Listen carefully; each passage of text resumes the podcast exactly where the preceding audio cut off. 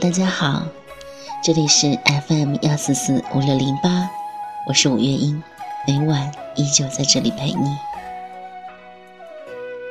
今天想为大家分享的文章是来自小北的《晚点遇见你，余生都是你》。我终于失去了你，在拥挤的人潮中。我终于失去了你，当我的人生中第一次感到光荣。即使你曾经陪我度过那么多暗淡无光的日子，但没有等到我真正发光发亮的这一天。很想和你分享现在的每分每秒，却始终不知你踪影。爱情中最遗憾的事，大概就是如此吧。我们曾爱一个人到撕心裂肺，但时时刻刻都在互相伤害，谁也不懂退让，也不会给对方宽容，相爱相杀演绎到了极致。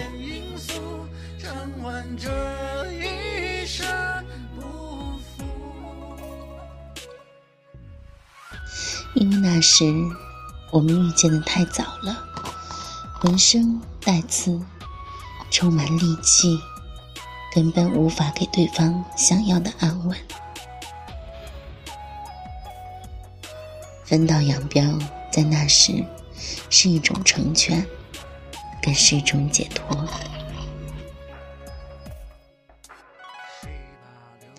大话西游》至尊宝说的那段烂熟于心的台词：“曾经有一份真挚的爱情摆在我面前，我没有珍惜，等到失去的时候才追悔莫及。人世间最痛苦的事情莫过于此。如果上天能够给我一个重新来过的机会，我会对那个女孩说三个字：我爱你。”如果非要给这份爱情加上一个期限，我希望是一万年。一万年太久了，也许你只想要牵着他的手，从青丝到白发，一起看日出日落。多少爱情总是这样，失去之后才觉得后悔。在一起的时候，却不好好珍惜。年少的我们不成熟，表达爱的方式总是自私的，一味的接受别人对自己的好，最终把那个爱你的人亲手推开，然后才追悔莫及的说：当初如果好好相处，会不会在一起一辈子？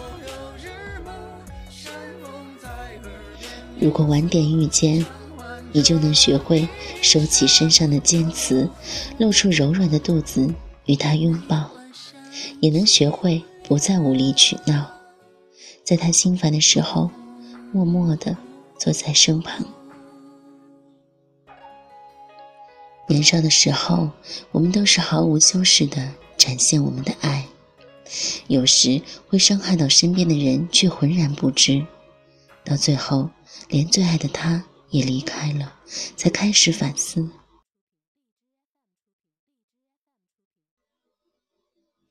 你遇见那个人的时候，大概十七八岁的样子。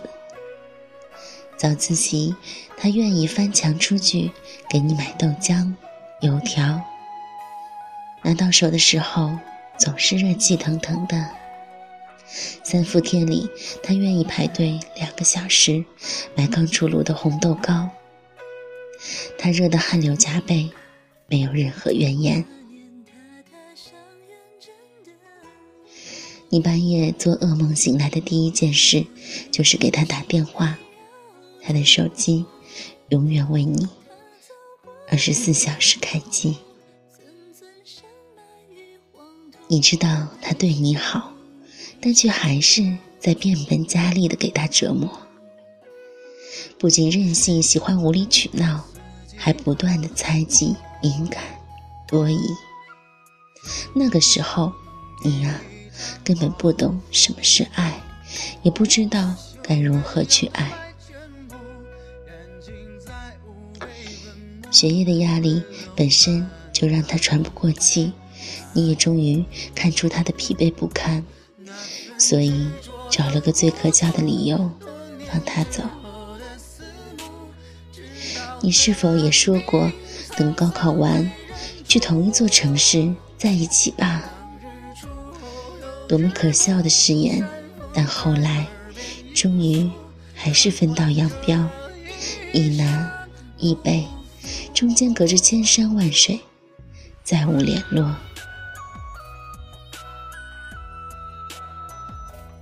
多年后回想起来，你不知道他是不是对的那个人，但如果遇见的晚一些，当你褪去那些尖锐，变得温润，那两个人的结局会不会不一样呢？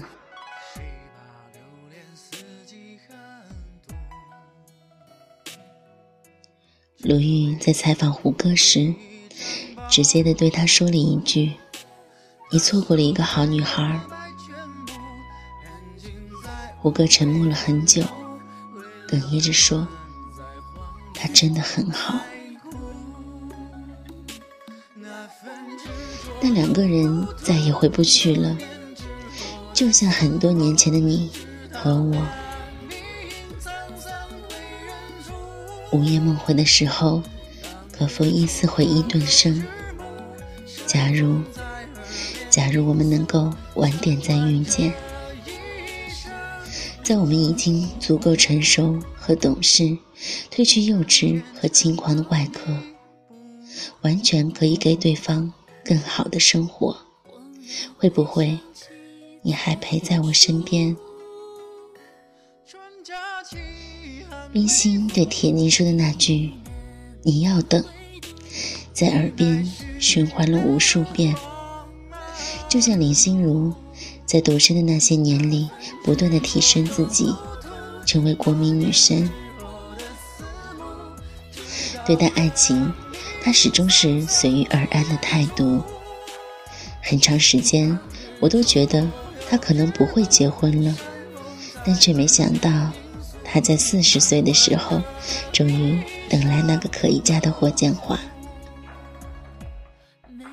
即使两个人都不在最好的年纪，即使两个人人生已经过了二分之一，但正因为决定相爱的时间比较晚，两个人都已经厌倦了灯红酒绿，渴望且安定，愿意回归家庭。所以，注定他们会一起走很久。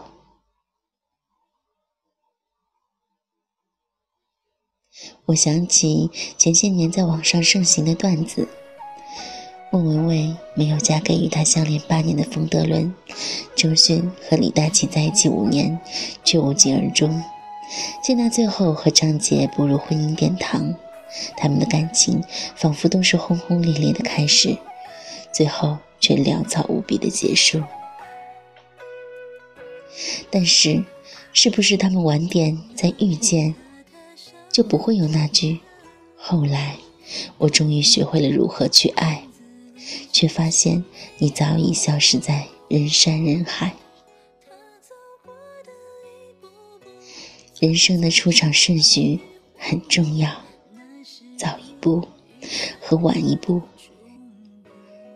结局会是大相径庭，所以，我宁愿对的人晚一点再遇见吧。那时的你，也已经是成品，不再冲动、任性，这样，两颗相爱的心才能走得很远。最好的我们里面。耿耿和余淮，直到最后兜兜转转的再次相遇，看见他们同时出现在晚秋高地，就已经暗示了最美好的结局。就像剧里说的那样，那时的他是最好的他，后来的我是最好的我。可是最好的我们之间，隔了一整个青春，怎么奔跑也跨不过的青春，只好伸出手道别。所以等一等，对的人，晚点再遇见吧。他们错过了九年，最后都变成了最好的自己，重新遇见，让这段爱情最终修成正果。所以，如果你现在没遇见这个人，别急，他肯定在把自己变得更好，再来与你相遇。如果你已经错过了这个人，别灰心，地球是圆的，你们可能在兜兜转转之后还能遇见。那时候你们会带着打磨后的自己彼此欣赏，不会再为今天谁洗碗这种小事争吵，不会再用话语伤害到最爱的人。晚点遇见你，余生都是你。成天成有你不回想起最初，春假期还没赴，旖旎难你回读，你来时的黄马路，那份执着又糊涂，多年之后的四目。到